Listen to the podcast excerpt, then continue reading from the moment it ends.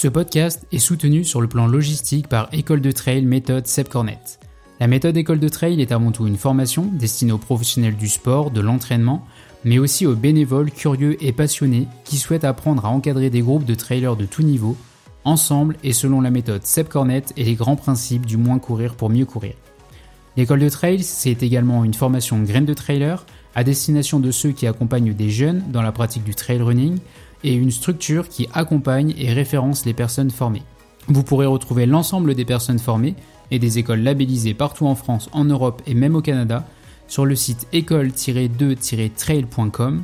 Et si vous ne trouvez pas de structure labellisée proche de chez vous, l'école de trail virtuelle, c'est une solution à distance pour vous entraîner chez vous comme vous l'auriez fait au sein d'une école labellisée.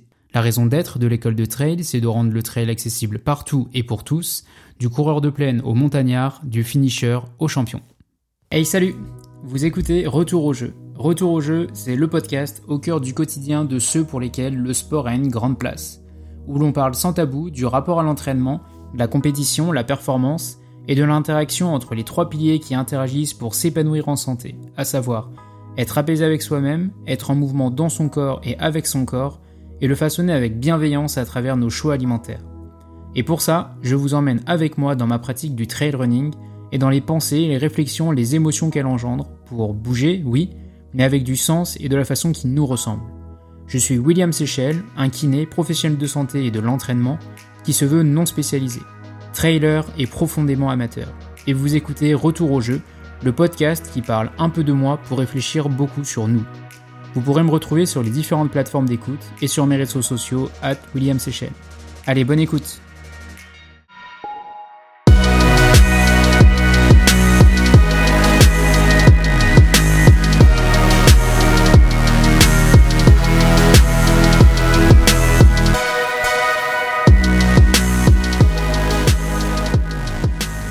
Bonjour à tous et bienvenue dans ce nouvel épisode de Retour au jeu. Euh, dans le dernier épisode, j'avais eu la chance d'avoir un invité un peu particulier, euh, Sébastien Cornette, euh, premier invité sur ce podcast et j'ai bien l'espoir de vous faire découvrir d'autres personnes, ou découvrir ou pas d'ailleurs, d'autres personnes à travers ce podcast, de vous inviter des amis, des personnes qui ont une vision de l'entraînement aussi qui qui peut euh, être différente de ce qu'on peut voir euh, habituellement. Et même simplement pour euh, pouvoir interroger différentes personnes sur leur vision du trail, leur vision du sport et puis leur propre rapport à tout ça. dans les prochains épisodes, comme je vous l'avais dit, c'est un petit peu à partir de maintenant que que je, je, me mets vraiment dans cette préparation pour le grand raid de la Réunion, pour la préparation de cette diagonale des fous et puis me mettre un petit peu dedans euh, sur le plan euh, mental, si je peux dire. Et euh, finalement, la meilleure façon de préparer cette course est peut-être de, de vous aider si vous vous apprêtez à, à, préparer ces courses du Grand Raid. la meilleure façon de commencer tout ça, je me suis dit, c'était peut-être de vous parler de cette course, de vous parler de la Diagonale des Fous, de vous parler du Grand Raid, pourquoi le Grand Raid, pourquoi j'y reviens, pourquoi j'ai la sensation de de devoir y retourner et puis euh, et puis dans, pourquoi j'en ai tant envie euh, surtout. Euh, finalement, cette course, la Diagonale des Fous, c'est un projet qui est né en 2017 suite à mon premier à mon premier voyage à la Réunion où à l'époque je courais 10 km. J'étais un coureur de 10 km, finisher, qui avait pour objectif d'essayer de passer euh, sous les 40 minutes et qui a mis euh, longtemps à s'entraîner pour, passer sous ces 40 minutes. Et suite à un voyage à la Réunion euh, en famille, et eh ben dans l'avion du retour, il y avait cette, cette, ces petits écrans là qui nous montraient des vidéos et il y avait notamment un reportage sur la diagonale des fous.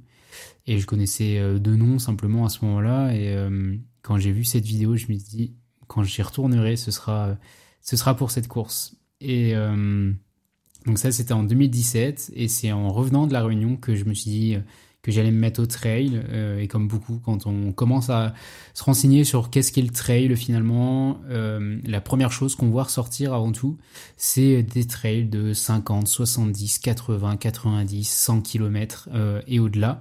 Et là, je me dit, waouh, c'est c'est un peu inaccessible tout ça, c'est intouchable, c'est un autre monde, etc. Et puis comme beaucoup, finalement, on y voit une montagne énorme. Et en, me renseignant, je me dis bah on va y aller par étapes. du coup, j'ai préparé tout d'abord des courses de 30 km dans mon patelin sans trop de dénivelé et puis petit à petit sur plusieurs mois bah, allonger les distances pour euh, pouvoir faire cette course de 30 km et puis après un marathon en 2018 et puis après euh, des, un premier trail en montagne euh, de 20 km Gavarni je m'en rappellerai longtemps et et puis petit à petit bah augmenter les distances, augmenter le dénivelé pour se rapprocher un petit peu de ces courses-là. J'ai eu la chance de faire mon premier 100 km sur l'UTPMA en 2019. Et donc ça a été très progressif. Et puis finalement, cette première euh, Diagonale des Fous en 2021, on était parti en famille, euh, vraiment avec euh, simple, comme simple objectif de finir cette course qui, était pour moi une des courses et qui l'est encore aujourd'hui, une des courses les plus dures au monde. Et donc de la finir, c'était déjà, déjà, ça aurait déjà été très bien. Et puis mon expérience prise sur Ultra Trail m'avait permis de comprendre que euh, finalement au départ de n'importe quel ultra trail, euh, on sait jamais ce qui va se passer à l'avance. Même les meilleurs euh, mondiaux bah, savent pas forcément comment la course va se dérouler, que ce soit sur le plan météo, sur le plan des blessures, sur toutes les variables qui peuvent rentrer en compte dans, dans, le monde de l'ultra et qui peuvent faire qu'une course peut basculer et tourner à n'importe quel moment. Donc déjà de la finir, c'était pas mal, surtout de la faire en mode partage avec ma famille. Euh, pour la petite histoire, euh, mon, père est d'origine réunionnaise et, euh, et donc c'était important pour moi de, de retourner sur, sur les terres de mon grand-père pour traverser cette île-là et, et d'avoir la sensation de me rapprocher un peu de mes racines aussi à, travers, à travers le temps que je pouvais passer sur cette course. Euh, c'est Seychelles, mais euh, j'ai plus de liens avec euh, la Réunion qu'avec les Seychelles, mais c'est pas complètement pas complètement incohérent quand on quand, on connaît un petit peu l'histoire de ce nom là. Bref, je referme cette parenthèse, mais donc l'idée c'était de la faire en mode partage et puis et puis je pense que indirectement l'idée c'était aussi de rendre mes parents fiers vu qu'ils étaient présents. C'est forcément quelque chose qui qui est toujours important dans les motivations, c'est euh, ces notions qu'on avait abordées là de de partage social, de d'autonomie et puis euh, et puis de reconnaissance aussi pour euh, pour ce qu'on fait et puis on a toujours ce besoin de reconnaissance et il faut pas le nier. Et je pense que c'était un peu aussi pour ça que j'y allais avec eux à ce moment-là. Et euh, donc pourquoi le Grand Raid? C'est surtout pour voilà cette, cette histoire, cet attachement, familial. Et puis euh, parce que finalement je me suis mis au trail, comme beaucoup euh, d'entre vous peut-être, pour la Diag, pour le Grand Raid. Et première première diagonale des fous 2021. Donc déjà la première épreuve c'est le, le, retrait des dossards. Toute l'organisation c'est déjà c'est déjà quelque chose qui fatigue avant même avant même le départ de la course. Et euh, la course euh, part, part, très bien, ça se passait très bien pour moi et, euh, et je retrouve des paysages que je connaissais des Pyrénées, que je retrouve sur ce tout début de course là, quand on monte à Notre-Dame de la Paix, qu'on passe Marabout, toute la première partie là jusqu'au au coteau Kervegen, où on a l'impression d'être dans les Pyrénées avec des vaches, des passages, des passages dans, des herbiers là qui, qui m'ont beaucoup rappelé les Pyrénées. D'ailleurs, euh, les Pyrénées sont vraiment un super spot euh, pour préparer les courses euh, du Grand Raid. Donc cette course, ça avait vraiment très bien débuté, je me sentais vraiment bien et et la, réunion, c'est quoi? C'est vous prenez le départ, une musique que forcément vous avez entendue, que vous avez vue sur plein de vidéos, une ambiance au départ qui est juste qui est juste folle. Euh, on est sur les, les bords là, de, dans la ravine blanche là, sur les bords de l'océan. On a, on a la petite brise là, et puis on attend assis sur nos sacs poubelles là, dans le sas des coureurs. Et puis on a euh, cette musique là qui retentit. Et puis là, quand on part, c'est euh, c'est des kilomètres et des kilomètres avec des personnes qui vous encouragent. Finalement, la Diag, on dit qu'elle fait 165 km, mais je dirais qu'elle en fait 160 parce que les cinq premiers, mais ils passent, ils passent crème tellement il y a de monde, tellement il y a d'engouement. Vous, vous êtes porté par tout ça, c'est juste euh, incroyable. Et euh, vous avez du monde des enfants, il est, il est peut-être minuit, et puis sur le bord des sentiers, vous avez des réunionnais avec leurs enfants, avec des postes de musique, de radio à fond, euh, qui, qui sont là pour vous encourager, parce que c'est vraiment la course qui fait vibrer l'île euh, à ce moment-là. Et, euh, et puis après, vous passez de, le domaine Vidote, là, le, le, le premier point de ravitaillement. Là, pareil, sur le stade, il y a une très très grosse ambiance. Et puis c'est une fois que vous avez passé ce premier ravitaillement où là, vous commencez à sentir que les écarts se creusent, que chacun commence à vraiment rentrer euh, dur dans sa course. Euh, qu'on commence à se couvrir pour aller euh, pour aller euh, monter à Notre-Dame de la Paix, tout ça. Donc les nuits peuvent être très fraîches. en 2021, c'était vraiment très doux. on a vraiment eu des conditions météo où il avait fait très chaud dans la, suite de la journée dans ma fête, mais où la, nuit était était plutôt clémente, plutôt douce. Et puis la réunion, c'est quoi? C'est ça, c'est cet engouement sur les 18-20 premiers kilomètres. Après, vous êtes tout seul euh, pendant euh, un long moment euh, sur sur ces chemins pyrénéens là. Et puis comme ça, vous êtes dans la brume, dans le brouillard, et là, vous savez pas pourquoi, vous croisez un pick-up, et dans ce pick-up, il y a juste des mecs qui sont là, qui vous mettent où ça nous ça va, à fond dans les oreilles, et puis vous passez ça, et puis vous avez l'impression de ne pas être tout seul finalement, et c'est c'est ça en fait la réunion, c'est de la musique réunionnaise en plein milieu d'un sentier où il y a personne autour, enfin c'est c'est juste euh, incroyable pour ça. Et puis une fois que vous arrivez euh, Koto Kervegen, la descente fait quand même euh, bien mal. Entre les deux, vous avez eu Marabout quand même qui est qui a un long moment de solitude, tant ça peut être technique et tant vous avez la sensation de ne pas avancer.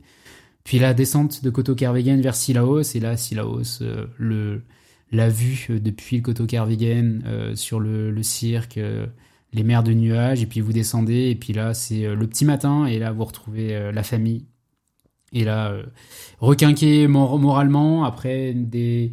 Je m'étais perdu euh, dans la nuit, euh, j'avais pas été suffisamment vigilant, je m'étais perdu et puis ça m'avait fait un peu sortir de ma course. bref, une petite douleur au genou qui, qui avait commencé à apparaître à ce moment-là, qui était sous contrôle jusqu'à Silaos. Et puis après, montée du col du Taibit, euh, où il fait bien chaud, vous commencez à vous dire que ça y est, vous allez rentrer dans ma fat. Et en fait, j'attendais qu'une chose, c'était de rentrer dans ma fat. Euh, la Diac, c'est ma fat, c'est la Réunion, c'est ma fat. C'est faut il faut y passer, il faut euh, il faut le vivre. Euh, vous redescendez euh, sur Marla et puis là, vous commencez à, à plus trop savoir où vous êtes. Tant les paysages sont juste fous de partout, tant en fait tant vous êtes concentré sur la course, mais en même temps, euh, bah, regarder partout. Et en fait, là, j'avançais juste au balisage, là, euh, quand il y en avait. et, euh, et puis, euh, en fait, on, perd facilement ses repères dans ma fat sur quelle heure il est, depuis combien de temps on y est, où est-ce qu'on va, etc. Parce que parce que tout est différent et tout se ressemble en même temps et, euh, et c'est euh, et puis ça dure longtemps et puis en fait on a la sensation de pas forcément avancer beaucoup. Mais pour autant c'est juste euh, magnifique c'est incroyable euh, cette ce, cette partie de ma fête. Et puis j'arrive à la nuit à deux bras à la base de vie et là mon genou commence vraiment à me faire bien souffrir. Je remonte Dodan tant bien que mal et c'est en haut de Dodan où là ça a commencé à être un long chemin de croix euh, parce que en fait on parle beaucoup euh, de Mafat, on parle beaucoup du chemin des Anglais, etc. Mais il y a une portion, alors euh, petit petit secret pour ceux qui n'ont jamais fait le Grand Raid, il y a une portion qu'il faut craindre, enfin pas qu'il faut craindre, mais à laquelle il faut s'être préparé parce que si on n'en a jamais entendu parler avant, et ben finalement on peut être surpris sur le moment. C'est la descente de la Cala et de Chemaratino. Pour moi, c'est la partie la plus dure euh, du Grand Raid de la Réunion et de la Diagonale des Fous parce que justement vous avez Mafat dans les jambes, vous avez la montée de Dodan dans les jambes et là vous avez une descente quand on n'est pas vraiment une. Euh, vous pouvez pas courir ou c'est très technique et euh, L'idée, c'est de sortir vite de Mafat, mais après de descendre vite sur la possession euh, en, en, débranchant un peu tout ça. Et sauf que bah là, ce genou, euh, eh ben, il m'a pas lâché. Euh, il a été vraiment très douloureux pendant toute cette descente. Ça a été un, un long, long moment. Et euh, bon, bref, je vais vous passer toute l'histoire, mais en gros, j'ai fini cette première diagonale des fous dans dans la souffrance, clairement, en me disant que j'irai plus jamais aussi loin dans la douleur que ce que j'ai pu vivre à ce moment-là. Maintenant que je l'ai fait, je suis finisher du Grand Raid, euh, j'ai mis 40 heures alors j'étais, euh, je pense, à un moment donné sur des bases de 30. donc ça a été long quand on se dit qu'on descend trois heures, qu'on met trois heures pour descendre de Colorado à la Redoute pour faire ces 4 km. Ça peut donner une idée de l'état dans lequel j'étais pour ceux qui connaissent. Et pour autant, donc j'étais, j'avais, j'ai pu vivre ce moment de partage. Je crois que j'ai jamais vécu autant d'émotions différentes sur une course. Mais maintenant que je l'ai vécu, je me dis que j'irai jamais me remettre dans ces euh, dans ces euh, dans ces conditions-là, euh, dans cet état-là pour pour une course tout simplement et pour un dossard. Je l'ai fait, c'est bon. Et maintenant, si j'y retourne, ce sera pour vivre d'autres choses. Et puis, si je vois que je suis parti pour faire pareil, je suis pas sûr d'aller au bout parce que je me dis que ça en vaudra pas la peine maintenant que je l'ai vécu une fois.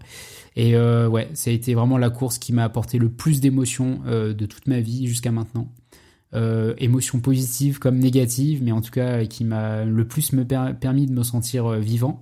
Et c'est ce qui m'a fait dire aussi que jusqu'à maintenant, euh, enfin que dorénavant, euh, la plus longue course que je pourrais faire avec un dossard, ce sera ça, parce que ça m'a permis de fixer mon curseur max, à la fois en termes de, de difficulté, etc. Et, et mon curseur max, il est, il est, il est placé, c'est bon, donc je mettrai jamais, je ferai jamais plus avec un dossard, je le pense. Et euh, même un 100 miles, je pense que ce sera jamais une autre course que, que le Grand Raid. Faut jamais dire jamais, mais euh, voilà. Mais bref, pour autant, on a beau pester sur pas mal de choses, sur euh, sur l'organisation, sur le balisage, etc. Pour autant, euh, eh ben j'y suis retourné l'année d'après et ça, ça a été une autre histoire et on en reparlera peut-être un petit peu plus tard ou dans un autre épisode, on verra. Euh, donc voilà pourquoi la réunion et l'arrivée sur la redoute, c'est juste exceptionnel. Cette course est exceptionnelle. Le Rougail Saucisse au Ravito n'est pas une légende, c'est exceptionnel. Et, euh, puis en fait, euh, ça pourrait être une autre course, mais l'île est juste exceptionnelle. Donc euh, donc c'est clair que c'est quelque chose qu'on peut souhaiter à, beaucoup de monde d'aller vivre ça avec ou sans même pour des petites randos. Et d'ailleurs, il n'y a pas de petites randos. Et euh, voilà. Donc euh, pourquoi euh, j'y retourne cette année? Bah, C'est pour essayer de revivre ça et puis d'essayer de, de placer un peu plus de curseur d'accomplissement parce que sans la frustration que j'ai pu avoir de pas pouvoir vivre cette diagonale des fous jusqu'au bout à cause de, de ce handicap physique là que j'avais développé au cours de la course. Et euh, donc euh, voilà, c'était une façon de me lancer dans cette préparation, c'était de revenir sur mes motivations intimes à y retourner. Et pourquoi la réunion, pourquoi la diagonale des fous. J'espère que ça peut vous aider vous-même à, entrevoir un peu plus ce que peuvent être les courses là-bas. Et donc euh, maintenant, la préparation est lancée. Ça a été il y a quelques semaines avec un stage à la Rosière avec la team Playmobil, des super moments, des moments de partage, des sensations qui étaient dans les chaussettes peut-être lié à l'altitude, peut-être lié au fait que la forme euh, soit pas là cette saison euh, avec un dossard en tout cas. Des sensations vraiment moyennes, mais, euh, mais pour autant un super moment que j'ai que j'ai pu passer avec avec l'équipe. Et en fait tout ça pour vous dire quoi? Que il y a un tas d'accomplissements qu'on peut faire avant les dossards et avant les courses. Et je vous en avais déjà parlé un petit peu avant le Grand Raid, avant le, le 90 km du Mont Blanc sur euh, l'importance de à donner au chemin euh, pour euh, arriver à une course. Pourquoi? Parce que si pour une raison ou pour une autre, la course est annulée, la météo est pas bonne, vous vous blessez avant, ça peut arriver, il y a quelque chose qui fait que la course se déroule pas comme comme vous l'aviez imaginé, comme ça a été le cas en 2021 par exemple. Et encore, la course a eu lieu et j'ai pu finir, donc c'était plutôt pas si mal et eh ben en fait il y a plein de choses qui peuvent faire que le moment sur lui-même peut être gâché par quelque chose qu'on peut pas maîtriser.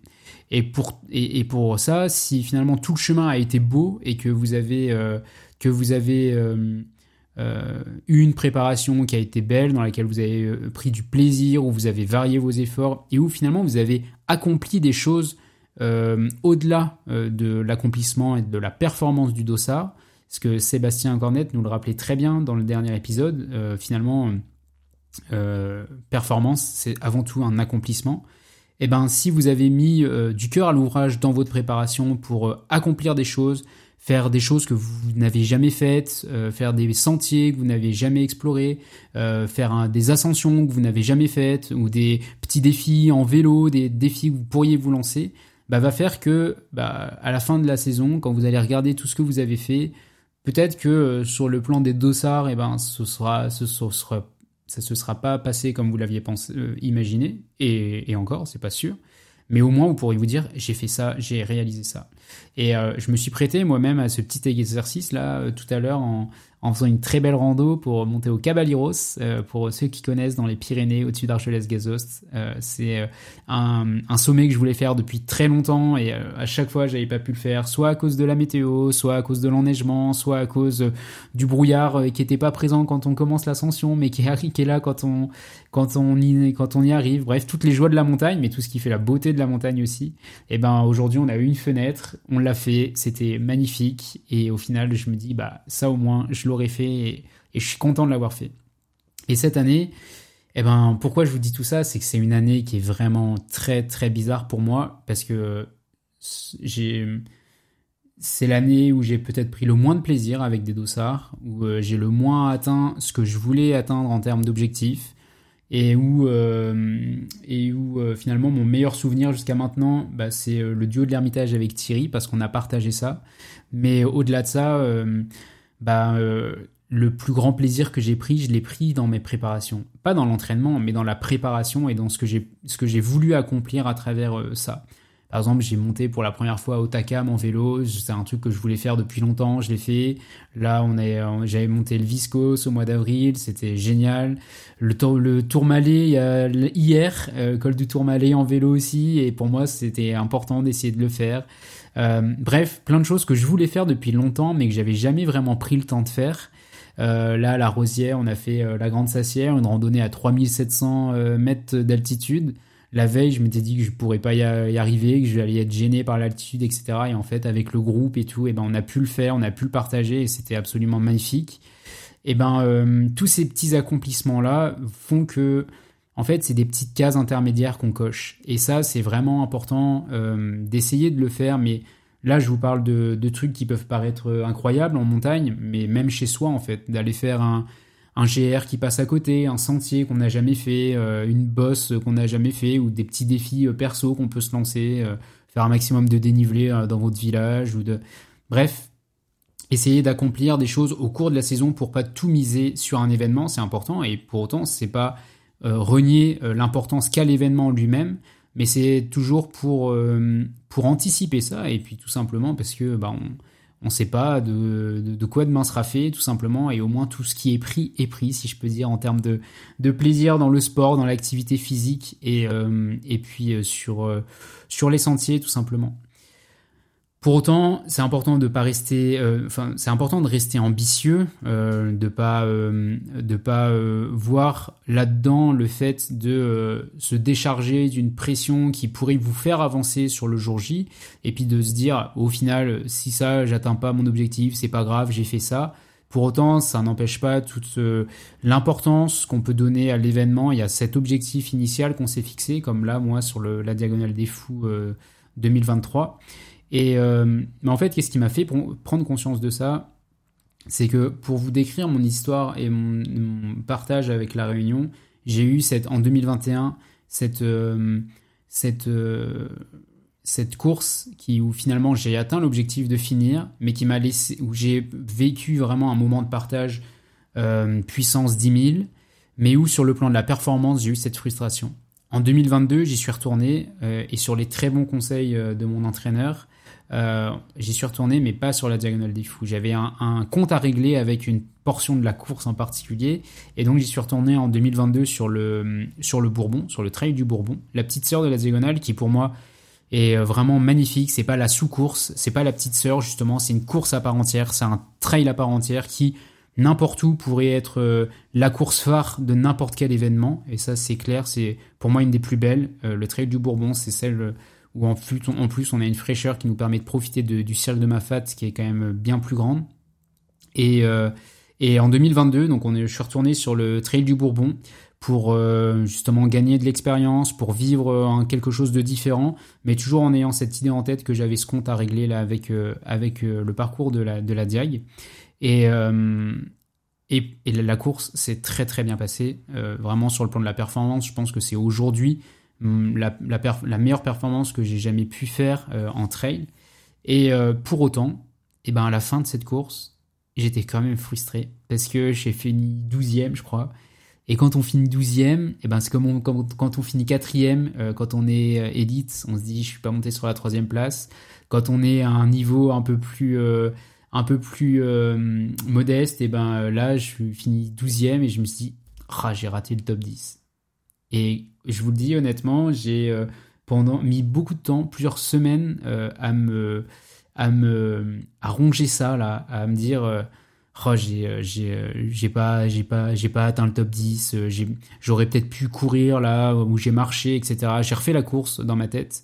Et au final ça m'a un peu gâché le moment. Et quand j'y reviens aujourd'hui d'autant plus avec cette saison où les dos où les les sensations en course avec un dossard sont vraiment moyennes je me dis mais en fait j'avais j'avais tout pour être heureux là quand j'ai fini 12e sur le Bourbon c'était juste inespéré j'avais la forme la patate du siècle etc et là, euh, et là, j'avance pas. Et, euh, et du coup, c'était euh, c'est là où j'ai pris conscience, notamment quand j'ai été blessé en début de saison, que la performance c'est bien, mais en fait, quelque part, on sera jamais satisfait pleinement de notre performance. Si on est 12e, on se dira toujours j'aurais pu finir 10e, si ça se trouve j'aurais fini 9e, je me serais dit mince, j'aurais pu atteindre le top 5, et puis quand on est 5e, on se dit mince, le podium est pas si loin, et quand on est sur le podium, on se dit que la, première place est peut-être pas si loin. Quand on est sur la première place, bah, le record de l'épreuve. Et puis quand on a le record, il eh ben, faut le garder. Et puis faut, on essaye de battre son propre record, etc. Euh, donc tout ça pour se dire que bah, c'est important de voir l'accomplissement, mais aussi de pouvoir euh, l'apprécier euh, quand la performance, quand l'accomplissement est là et quand on est perfectionniste, on veut toujours faire mieux. on dit aussi que le mieux est l'ennemi du bien. c'est bien d'être ambitieux, c'est bien de voir ce mieux, mais pour autant, c'est bien de voir ce qui est bien euh, et, le fait de rechercher ces petits accomplissements tout au long de la préparation, tout au long de tout ça, et de rendre le chemin le plus beau possible, je pense que c'est la meilleure façon de pouvoir euh, être beaucoup plus, euh, beaucoup plus indulgent avec vous-même le, le, jour, le jour venu. et donc pourquoi rester ambitieux? Tout simplement parce que ce, cet élan-là, c'est qui va vous permettre d'atteindre un objectif, euh, par exemple euh, sur un petit défi que vous allez vous lancer. C'est aussi ce même élan qui va vous porter pour atteindre des plus gros objectifs euh, et des plus gros défis que vous allez vous lancer. Et il n'y a pas de raison d'aller comparer et d'aller en négliger certains et puis et puis pas d'autres, etc. Et donc cette ambition, il faut la garder. C'est notre moteur qui nous permet d'avancer et qui nous permet finalement d'aller bah, finalement repousser aussi un petit peu euh, nos limites. Euh, d'ailleurs, euh, est-ce qu'on les repousse ou est-ce qu'on essaye de trouver nos limites? C'est peut-être c'est peut-être plutôt ça. Mais bref, l'idée c'est de se dire que faut trouver ce juste équilibre là. Et c'est pour ça que j'ai voulu vous confier un petit peu l'histoire que j'avais avec cette course, qui me motivait à la faire, dans quelles dans quelles conditions la préparation se passe là. Euh, et je serais euh, aussi content d'avoir euh, des, des, retours, de, de, vos retours sur bah, vous, comment vous vivez vos saisons, vos préparations. Et, et finalement, cette saison, elle est tellement bizarre, justement, par ce plaisir que je peux prendre en off. Et, et à l'inverse, ces sensations vraiment étranges que j'ai avec, avec des dossards. Euh, est-ce que c'est uniquement physique? Est-ce que c'est à chaque fois des concours de circonstances? Ou est-ce que c'est euh, est-ce que ça en dit un petit peu aussi sur euh, sur ce qui peut ce qui pourrait m'intéresser pour pour l'avenir avec ou sans dossard etc. C'est c'est des choses qui qui qui m'interrogent et quelque part c'est ça qui nous fait qui me fait avancer aussi.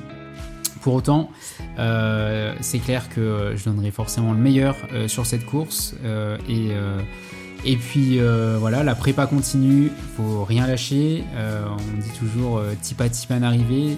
c'est une philosophie que, que je suis depuis maintenant des années et surtout depuis 2021. Tipa tipa arrivé, ça veut dire eh ben on avance, on met un pied devant l'autre et on avance. Ça prend peut-être du temps, mais on avance. Et ça, c'est quelque chose qu'il faut garder en tête, surtout sur le, les courses de la diagonale des fous, du Grand Raid, pardon.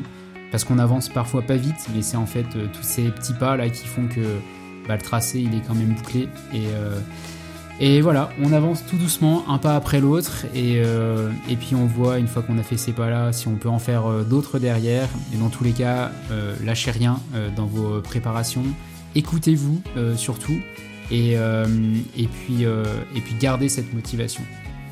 Pour un autre, citer un autre proverbe réunionnais, réunionnais on dit aussi tiens beau l'arc pas, c'est-à-dire on, garde on garde la motivation et on, on lâche rien surtout. Donc voilà, Allez, je vous souhaite une, une belle journée. J'espère que cet épisode vous a plu. Et, et puis voilà, à tout bientôt. Salut.